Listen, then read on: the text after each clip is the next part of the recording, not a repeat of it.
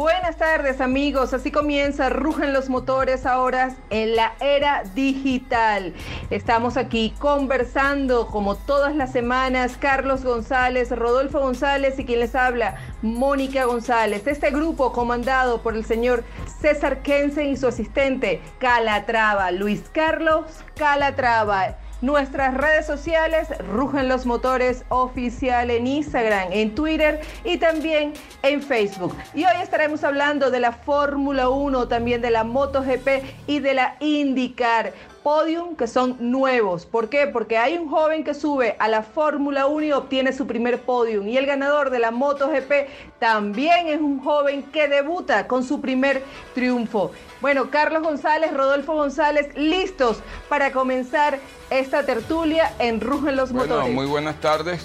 Eh, gracias por la introducción. Sí, fue un fin de semana muy movido con, con una MotoGP interesante, con una Fórmula 1 súper interesante y con una IndyCar bastante atractiva. Pero como vamos a empezar hablando de Fórmula 1, eh, nuevamente se repitió, Rodolfo, algo que tú dices que se repite muy pocas veces y esta vez se repitió en menos de siete días.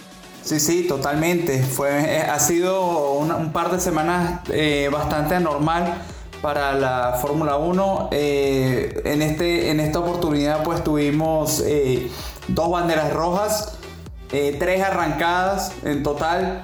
em, lo cual pues bueno hizo de esta carrera una carrera bastante interesante ¿no? a nivel estratégico para los equipos una estrategia que pensamos que podía favorecer a, a Valtteri Bottas, pero un safety car que estuvo bastante flojo, bastante confuso, eh, con Burt Mylander conduciendo ese primer safety car, eh, que apagó las luces del safety car muy tarde. Cuando apaga las luces está saliendo de la última curva, eh, lo cual los pilotos, si Bottas acelera, no puede acelerar porque tiene el, el safety car delante, con lo cual se tiene que esperar a final de recta, luego amontona el grupo y causa ese, ese primer incidente, pues que causa esa, esa bandera roja. Recordemos que, que Bottas, eh, que ese primer safety car eh, se causa pues a través de la salida de, de Carlos Sainz y de Max Verstappen, ese incidente que hubo en la arrancada y pues el segundo incidente es causado pues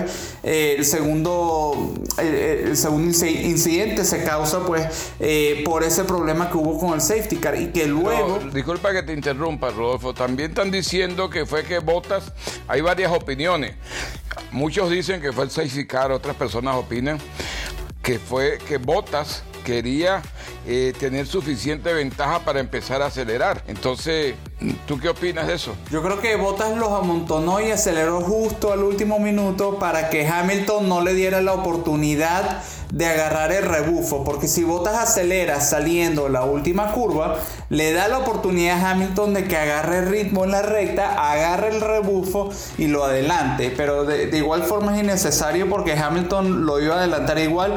Luego vimos una conversación de radio de Bottas más adelante donde dice necesitamos otro safety car y no solo le dieron otro safety car sino que le dieron una bandera roja y que además de esto pues eh, muy bien visto por Bottas que es entrar a los pits justo después del incidente mientras la luz de los pits está en verde cambia neumáticos cuestión de que le debieron haber cambiado las posiciones de carrera. Es decir eh, Hamilton no pudo entrar a los pits porque eh, pa- eh, pasa la entrada de los pits y justo después del accidente eh, Bottas pilló la entrada de los pits cambia neumáticos pero ¿qué pasó nuevamente? el safety car se equivoca de Mercedes y recoge a Bottas con lo cual le entrega la, la primera posición en bandeja de plata a Lewis Hamilton Eso ¿no? te iba a decir, que realmente la estrategia que Bottas trató de aplicar no funcionó, más bien generó un caos en, la pista, además de un caos en la pista dejó a varios pilotos fuera, como fue el caso de Carlos Sainz, de Giovanazzi, de Latif, y lamentablemente Bottas una vez más creo que se equivoca, así lo vi yo. Hay muchísimos comentarios en los diferentes medios de comunicación, unos apuestan a que Bottas se frenó demasiado y obviamente los que venían atrás, así como en una pista de carritos chocones, de igual manera, en vez de acelerar, también como que aceleraron, frenaron, hubo una gran confusión ahí. Y hay que decir que este era el gran premio número 1000 de la Fórmula 1, un espectáculo muy bonito en lo que fue su, su lanzamiento, lo que hubo en Italia. Bueno, es la, la número mil, Mónica, la número mil de las carreras de mil carreras de Ferrari. ¿Y ustedes no notaron algo en Ferrari? ¿No notaron algo en Ferrari? Los colores. Yo vi que, que Mick Schumacher utilizó el carro de su papá en el 2004 con el que ganó el último campeonato y los colores de Ferrari fueron hoy hermosos. Pero ¿sabes por qué son esos colores de Ferrari? Porque fueron el, color que usaron en sus inicios. Trataron de, de, recrear esos momentos. No, no, no, no, no, no, Mónica, Mónica, no, Mónica están tratando de, que no los reconozcan, están tratando de pasar desapercibido. Les da pena. Claro, entonces se, pintaron de otro color para confundir a la afición. para que no me con... como la canción, para que no me reconozca. Se lo que pasa es que luego, luego hacen quedar mal a la vinotinto porque tienen los mismos colores. Exacto, son colores vinotintos, sí, los mismos colores de la vinotinto pero lo que dice Mónica es verdad. Este, yo, yo sí creo que la Mónica es muy dura. Yo siempre he sido duro con Bota. Hoy me toca defenderlo porque Mónica dice que al pobre Bota lo tienen, está todo el mundo hablando mal de él. Pero Bota hizo lo que tenía que hacer llegar de segundo y llegó, le llevó los puntos a Ferrari, que, a, perdón, a, a Mercedes que tenía que llevar. Pero sabes algo, si, si el safety car no se hubiese equivocado, porque cuando él entra en, después del último incidente, él, lo que ve muy bien, Hamilton ya se había pasado la entrada de los pits y el incidente sucede justo en ese momento y él entra a los pits, cosa que está muy bien vista. Eh, cambia neumático, sale de los pits y en teoría Hamilton debió haber entrado a los pits la vuelta siguiente y haber caído detrás de bota. Pero ¿qué pasa? Cuando sale el safety car, el, señor de safety car, Burmeilander, recoge el Mercedes que no tenía que haber recogido, debió haber recogido Hamilton, recoge botas. Y entonces, en ese entonces, si recoge Hamilton, Bottas cae detrás de Hamilton durante el periodo de safety car, pero en ese momento Hamilton hubiese entrado a los pits, con lo cual Bottas hereda la primera posición. O sea, es decir, en este caso el error es del safety car que comete dos errores. O sea, el safety car es, parte, es, en ¿Te parte puedo hacer, Te puedo hacer una pregunta a ti o a Mónica. Normalmente, normalmente cuando un piloto se equivoca, se le cobra. Si el safety car se equivocó, ¿a quién le van a cobrar? Nadie. Ya tú sabes que eso es una mafia. Yo creo que sí le van a pasar una carta. Yo pienso que sí le van a tomar eh, acciones porque realmente fueron dos accidentes, están bajo investigación. Estas personas obviamente arruinaron, bueno, quizás el resultado que podía traer pilotos como Leclerc, resultados que podía traer eh, pilotos como Giovanazzi, el mismo Carlos Sainz que estaba metido ahí. Sin embargo, también hay que destacar la pelea que hubo en los puestos de atrás, el caso de Richardo, el caso de Sergio Pérez, de Stroll. Pérez hizo un álbum que hizo un carrerón para meterse y obtener su primer triunfo, la primera vez que la bandera de Tailandia está ahí en el podio. Y de verdad que este joven con 25 años, bueno, como él lo dijo, él hizo... No, y no solo eso, Albon venía, venía de, de ganar su compañero de equipo. Yo me imagino que esa cabeza. Bien presionado. Esa cabeza de él, porque acuérdate que, que, lo que más perjudica a un deportista, inclusive a un estudiante que va bien preparado para un examen, que estudia toda la noche y que se la sabe todo, y cuando llega al examen se bloquea. O sea, no sabía las, las, las, preguntas, pero se bloquea mentalmente. Así pasó.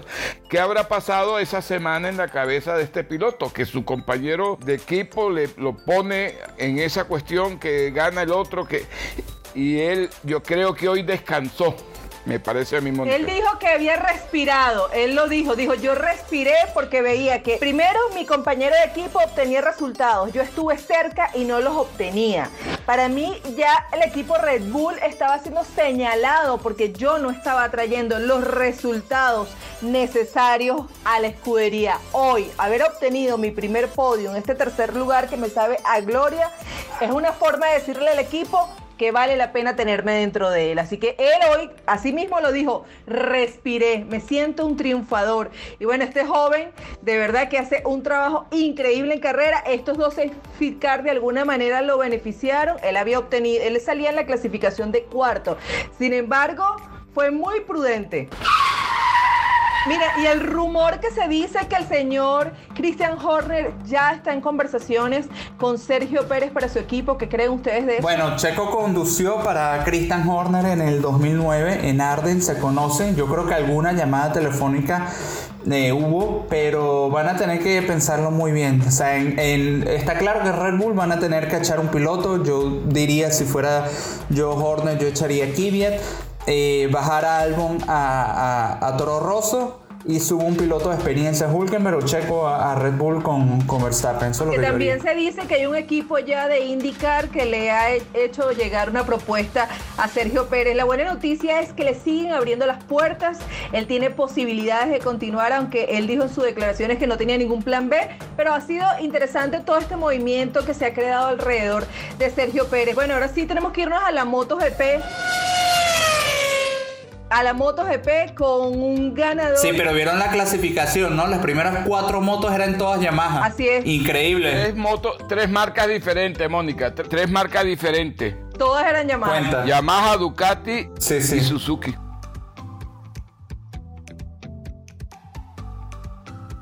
Sí, pero en, en la carrera, en la carrera, que es donde realmente se toma más en consideración, eh, el que llegó de primero llevaba una, una Yamaha y el de segundo Ducati, tercero Suzuki, o sea, tres marcas diferentes. El, el único, la única marca oficial en el podium de fábrica era la Suzuki de Alex Rins porque las primeras dos eran eh, em, de equipo satélite, ¿no? Y, yo vi un Rossi, por ejemplo, eh, que al principio de carrera muy animado, muy fuerte, em, atacando a, Morbidelli, pero luego lo vi decayendo y decayendo y decayendo. Lo vi, no sé, desgastado. No sé si los años ya... Yo no sé si ustedes vieron no, no, sé si vieron a, Valentino Rossi que hizo promoción con su nuevo casco. sí, sí vi el casco. El nuevo patrocinante que tiene.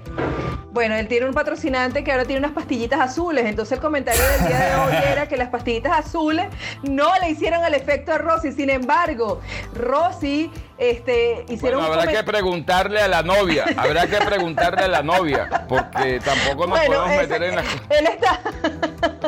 O a lo mejor, o a lo mejor, a lo mejor le hizo mucho efecto las pastillas y por eso hoy estaba un poco dormido en la segunda mitad de carrera. Pero la, pelea fue muy buena, porque Morbidelli, Miller, Viñales, Valentino Rossi, ahí metidos todos pegaditos en los cuatro o cinco puestos. Y, perdió el podio en la última vuelta prácticamente. a mí me, a mí, yo, yo, yo quedé picado con la carrera, porque yo de verdad quería ver a Rossi en el podio, quería verlo en la segunda posición. Eh, que era la, posición real, porque estaba ahí, este, le, estaba aguantando el, ritmo a, la, a la Pramac, eh, la Ducati, pero no sé, yo lo vi en la segunda mitad de carrera en adelante, no sé si eran los neumáticos, porque es verdad que Rossi salió con dos neumáticos medios, mientras los demás salieron con, con el blando más adelante y el duro más atrás. Y entonces yo no sé si era eso de eh, cuestión de balance de la moto o era que ya se venía desgastando. O sea, bueno, el trabajo que hizo Bagnani y el trabajo que hizo Rossi. Y una de las cosas que interesante que sucedió aquí, el caso de Morbidelli, un joven que obtiene su primer triunfo, tiene 24 años y mide un metro 76. Y cuando él empezó a destacar en las motos, que era un muchachito, el padre de Morbidelli, a quien le fue a pedir auxilio y a quien le pidió asesoramiento y se entregó en sus manos, fue de Valentino Rossi. Entonces dicen que Valentino Rossi es el padrino de Morbidelli y quizás verlo delante de él fue la mayor satisfacción. Y Rossi lo dijo, yo no tenía moto para pelear. Sin embargo, bueno, vino la casa, eh, vino la casa de Mirs, vino la casa del Peco, que estuvo ahí, bueno, lo aguantó, pero no pudo más. Bueno, es que Peco, Paco Bonayo y Morbidelli entrenan en el rancho con Rossi. Sí, te decían que, los alumnos, los alumnos superaron, por hoy superaron a su maestro, pero yo creo que el maestro estaba feliz de ver esa generación de relevo y él lo dijo, no tengo moto para más. Él los aguantó hasta el final y yo creo que ese aguante era de un profesor con sus alumnos. Ok, ustedes me quieren pasar, bueno, van a tener que echarle pichón para pasarme, ¿no? Y eso, y ahí fue donde vimos esa última vuelta, en la última vuelta. ¿Será que, que cuando los alumnos superan al profesor ya es hora de que el profesor pues... Eh, se retire, él ya, mira, Rodolfo, ya Valentino Rossi habló de su retiro. No, es que ya él habló de su retiro, ya dijo. Antes no se hablaba del retiro de, Valentino Rossi, pero ya él la semana pasada dijo, estoy pensando en mi retiro. Y fíjate tú que entre cuando él estaba, iba tercero, bueno, del tercero al primero, él tenía el doble de la edad de esos muchachos. Así que, ¿qué te puedo decir cuando vemos un Valentino Rossi sí, pero es que, es que yo vi, yo vi una segunda mitad de carrera de Rossi tratando de aguantar, o sea, tratando de mantener el ritmo. O sea, ya cuando tú ves eso, puede ser que sea la moto, pero yo, yo, mi sensación es que no, mi sensación es que ya estaba desgastado. Esa es mi sensación. Sí, es que no ya no tenía para dónde agarrar, como y quien el que agarró bien fue un joven, muy joven, que ganó en la IndyCar, mi de Ohio. Creo que tiene 20 años. 20 eh, años. Colton Herta. 21. 20, 21 años. Él corrió, Fórmula 3 en, Europa hace poco, luego se, volvió a Estados Unidos. Él es el hijo de Brian Herta, pues eh, piloto y, gran piloto de indicar en los años 96. Corrió con Sanard y con Montoya, con toda esa gente. Eh, y, y, de verdad que es un piloto, un talento, yo creo que bastante especial para Indy. Hizo una carrera muy muy inteligente. Eh, fue un gran día para el equipo Andretti porque tuvieron a, Colton Herta en la primera posición, acompañado Rossi en la segunda y Ryan Hunter Ray en la tercera posición. Scott Dixon, eh, vimos algo raro eh, en Scott Dixon que fue un error. se, trompió. se trompió, pero logró minimizar un poco el daño que había causado a su posición en el campeonato. Pero viste, el ritmo de carrera, ¿no? De, sí, sí, sí, Brutal, ¿no? o sea, es impresionante, es un pilotazo. O sea, 41 años de edad y mira ese ritmo, cómo recuperó desde la última posición a la décima posición. O sea, que el ritmo era. Y en pocas vueltas. En pocas no, y como pasó a Chilton, que prácticamente lo dejó parado. ¿Me entiendes? A, pilotos de, de mitad de su edad. Y entonces lo bueno es que eh, New Garden terminó de, octavo, entonces no, realmente no le sacaron tanta ventaja en lo que no le recortaron mucho la ventaja del campeonato, que son 70 puntos, ayer eran 73 eh, de, de, Dixon contra New Garden. Y bueno, demostrando que unas cuantas arrugas de más y unas cuantas canas de más nunca caen mal, ¿verdad? Sobre todo si se cuidan, porque esos son pilotos que se cuidan. Es que ahí le indicar una de las cosas es la edad, sí, se cuidan, se mantienen activos, además de eso se entrena, una buena alimentación y mira, esa es la diferencia quizás entre la Fórmula 1 y la IndyCar, que en la IndyCar por alguna razón este, no hay un tabú con el tema de la edad y los pilotos, bueno, Juan Pablo Montoya, pues Juan Pablo Montoya es un ejemplo. Sí, eso iba a decir, hay, hay, hay un tabú en Fórmula 1 con eso, eh, hay un tabú en Fórmula 1 con eso, Mónica. Sí, ya cuando tienes a los 30, pues, bueno, Luis Hamilton, que tiene 34, 35 años y ya también está diciendo que en dos años se retira, porque ya le das, le das un tabú, lamentablemente, en la Fórmula 1, cosa que no pasa en la Pero no es la edad, no es la edad, o sea, yo creo que es una cuestión de motivación, sobre todo, porque si Hamilton, por ejemplo, que llegó a la Fórmula 1 con 21 años de edad, lleva, lleva ya unas, eh, llegó en el 2007, unas 14, temporadas ya. 14 años. 14 temporadas y probablemente cuando se retire ya tenga 16 temporadas. Sigue siendo un tipo joven, porque tendría 36, 37 años de edad, pero es una cuestión de motivación. No es lo mismo que tú llegues a la Fórmula 1 con 30 años de edad, ¿verdad? Que llegues con 21. O sea, ya cuando tienes 37 eh, estás cansado. No, y que ya no llegas a los 30 años, pues yo creo que miran hacia atrás y evalúan otros pilotos. Mira Montoya, Montoya cuando llegó a la IndyCar estaba ya cansado. Montoya estaba cansado ya de la NASCAR cuando, cuando llegó la IndyCar de nuevo. Tenía 38 años de edad cuando llegó y, de verdad que su motivación era muy alta. Y ojo, eh, eh, que acaba de firmar Chip Ganassi a Jimmy Johnson, uno de los pilotos más exitosos de la, de la, de la NASCAR, 82 victorias acumula Jimmy Johnson en la NASCAR, es uno de los pilotos que más carreras ha ganado en, la historia de esta categoría. Em, y acaba de firmar un contrato de dos años con Chip Ganassi, señores. O sea, cuando empiece la temporada del año que viene de la IndyCar, Jimmy Johnson va a estar cumpliendo 46 años y firmó por dos años. ¿Qué tal? Bueno, se lo celebraremos. Claro que sí. Mire, yo no quiero que terminemos sin esta opinión, Rodolfo. ¿Sabes que se está hablando que en la MotoGP van a implementar los radios? Hay pilotos que dicen que les cuesta acostumbrarse, hay otros pilotos que dicen que puedes dar indicaciones de en qué curva me vas a hablar y en qué curva no me vas a hablar, mientras que hay otros pilotos que dicen necesariamente yo no necesito esa radio, que nadie me esté hablando. ¿Tú qué crees que en referencia a eso? No sé, habrá que preguntárselo a un piloto de MotoGP, pero es que es un, es un tema totalmente distinto. Habrá que ver ah, me imagino que habrán que hacer una prueba en, prueba, en, una práctica. Sí, porque es que los radios se utilizan para estrategia. Entran pits, sal, que, ¿me entiendes? Pero cuando es una carrera donde no paran en pits, este, bueno, sí que tiene uso para darle información, mira, vas recortando, vas ganando, lo que sea, vas recortando distancia con el detrás o te vas ganando distancia, pero ah, poco más, poco más. Hay pilotos que dicen que no se pueden concentrar hablándole, que no pueden, que ellos no pueden concentrarse